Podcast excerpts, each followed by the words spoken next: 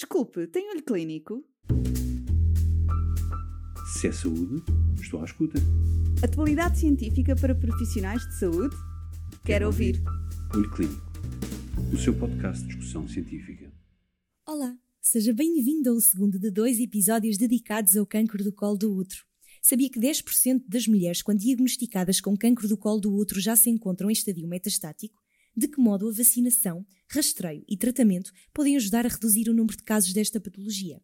É sobre esta temática que segue a conversa com a doutora Filipa Silva, médica oncologista na Fundação Champalimau, e com a doutora Mónica Nave, médica oncologista no Hospital da Luz em Lisboa, onde irão abordar o diagnóstico, sintomas e tratamento associados ao cancro do colo do útero. Junte-se às nossas convidadas em mais um episódio de Oito Clínico, o seu podcast de atualização científica de eleição. Então, como é que é feito este diagnóstico e, e, qual é que é a apresentação clínica habitual? De uma forma global, se nós olharmos para os diagnósticos de câncer do colo do útero, em cerca de 40 a 45% dos casos nós temos uma doença localizada ao colo, em cerca de 30 a 35% uma doença locorregional e apenas em 10 a 15% dos casos nós temos ao diagnóstico uma doença avançada com metastização, portanto com envolvimento à distância. Olhando para o cancro do colo do útero precoce, uh, é fácil perceber que é uma doença frequentemente assintomática, e daí mais uma vez a importância do rastreio.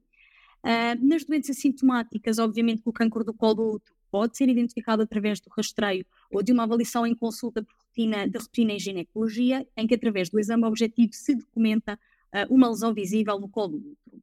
Quando ocorrem sintomas, os mais frequentes são a hemorragia vaginal ou então o sangramento após a relação sexual, Alguma destas doentes também se podem queixar de um corrimento vaginal que pode se apresentar sob várias formas, aquoso, mucoso, purulento, por vezes com odor intenso, mas obviamente isto é uma apresentação bastante inespecífica e que deve ser sempre distinguida de uma vaginite ou cervicite.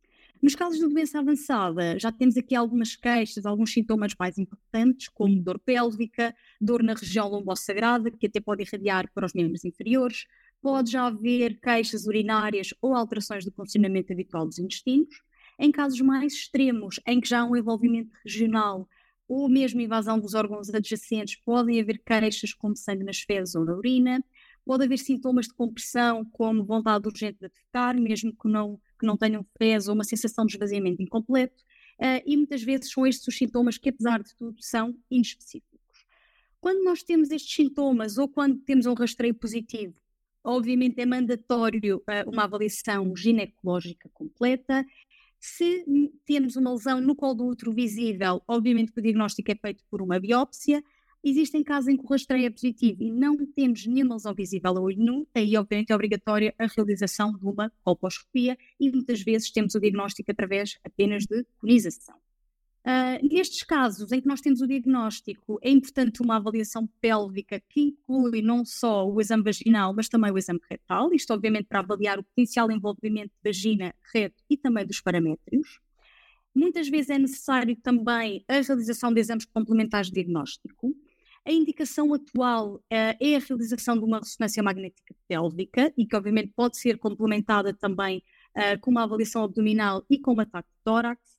A ressonância é, sem dúvida nenhuma, o melhor exame para fazermos a avaliação local do tumor, porque nos permite a melhor avaliação do tamanho do tumor, do envolvimento dos paramétrios e também da extensão local, nomeadamente à vagina, e permite também uma avaliação da invasão ganglionar.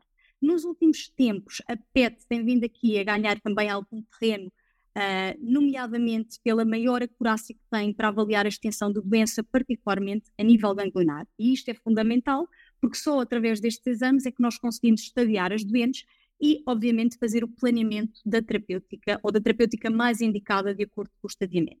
E aqui passo novamente a palavra à doutora Mónica, que nos irá abordar então a estratégia de tratamento das nossas doentes. Obrigada, Filipa. Como tu também referiste, esta doença pode ser diagnosticada em diversos estadios e, e cada um destes estadios confere um prognóstico completamente diferente uh, e, e trata-se de forma completamente diferente. Globalmente, um, o que é que nós podemos dizer? Podemos dizer que nos estadios muito iniciais da doença, a cirurgia, que pode incluir apenas a conização ou uma esterectomia que pode ser simples ou radical e a abordagem uh, ganglionar, nomeadamente com biópsia do gânglio sentinela, constituem os pilares fundamentais uh, do tratamento. numa minoria de situações em que os doentes são submetidos a, a cirurgia e se na avaliação anatomopatológica da peça cirúrgica encontramos fatores de risco, nomeadamente margens positivas para carcinoma, distâncias uh, curtas da margem ao tumor, uh, um gânglio sentinela com células tumorais metastáticas, ou se, uh, apesar da avaliação pré-operatória não ter revelado um tumor tão extenso, de facto o tumor é mais extenso, com evasão aos paramétrios, devemos considerar uh, complementar a abordagem cirúrgica com a adição de radioterapia com ou sem quimioterapia.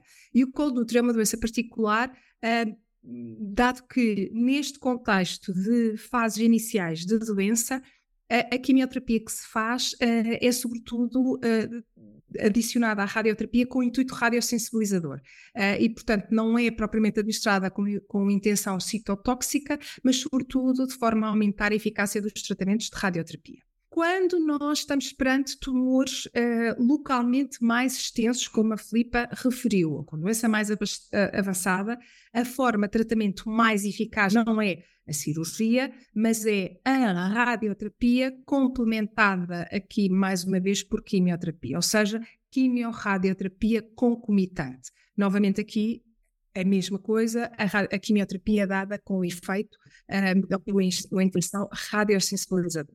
Passando para casos de doença mais avançada ainda, nomeadamente eh, casos de, de cancro de colo do útero metastático ao diagnóstico, ou em casos eh, de doença precoce tratada inicialmente, mas com recidiva à distância posterior. Penso que os últimos anos têm sido, apesar de tudo, entusiasmantes uh, nesta área, porque de facto nos permitiram evoluir no tratamento desta doença metastática ou doença um, avançada, com sobrevivências livres de progressão e até com sobrevivências globais francamente superiores às anteriores reportadas com a introdução de novos fármacos.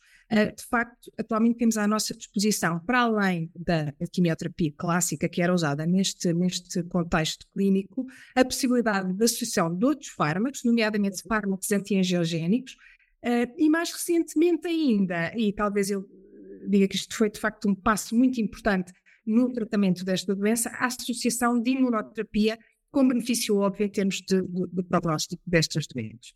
Mais recentemente ainda, uma outra classe de, de, de, medicamentos, de fármacos, os anticorpos conjugados com fármacos, são atualmente em estudo uh, neste contexto de câncer do colo do útero metastático, com resultados já reportados francamente entusiasmantes e esperemos que em breve possamos contar com eles na nossa prática clínica. Portanto, eu diria que que um, ehm, o presente tem sido entusiasmante, mesmo para doentes com, com câncer de colo do útero avançado. Então, talvez antes de terminar, faça sentido fazer aqui um apanhado dos pontos-chave e das principais mensagens uh, daquilo que estivemos a falar aqui nestes últimos minutos. A nível mundial, o câncer do colo do útero é o quarto câncer mais frequente nas mulheres, considerando a nível europeu, é o sétimo câncer mais frequente, e isto reflete a incidência menor nos países desenvolvidos devido aos programas de rastreio e prevenção já instituídos.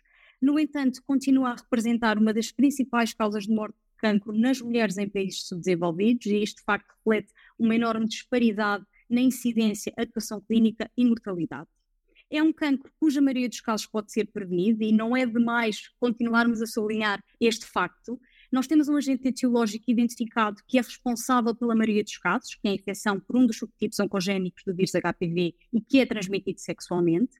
Temos atualmente à nossa disposição uma estratégia de prevenção primária, que é a vacinação, e que já está incluída no nosso Plano Nacional de Vacinação. E, por outro lado, temos os programas de rastreio, que nos permitem identificar várias situações. Permitem-nos identificar mulheres em risco que estejam infectadas com HPV e que necessitam de uma vigilância apropriada, permite-nos diagnosticar lesões precursoras que podem ser tratadas e, em alguns casos, identificar mulheres já com cancro, mas felizmente numa fase precoce que se relaciona com um prognóstico muito favorável.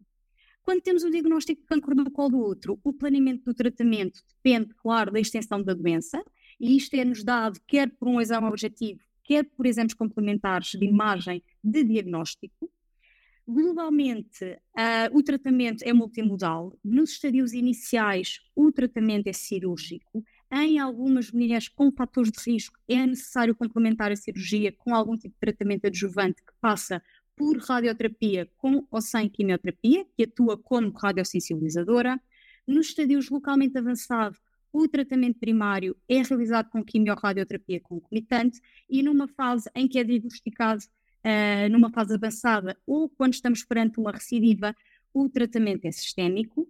Felizmente, temos tido nos últimos tempos um avanço no tratamento destas mulheres em fase avançada, quer com os novos dados favoráveis da adição de imunoterapia à quimioterapia, quer também com novas classes de fármacos que nos podem trazer futuramente aqui novas oportunidades de tratamento.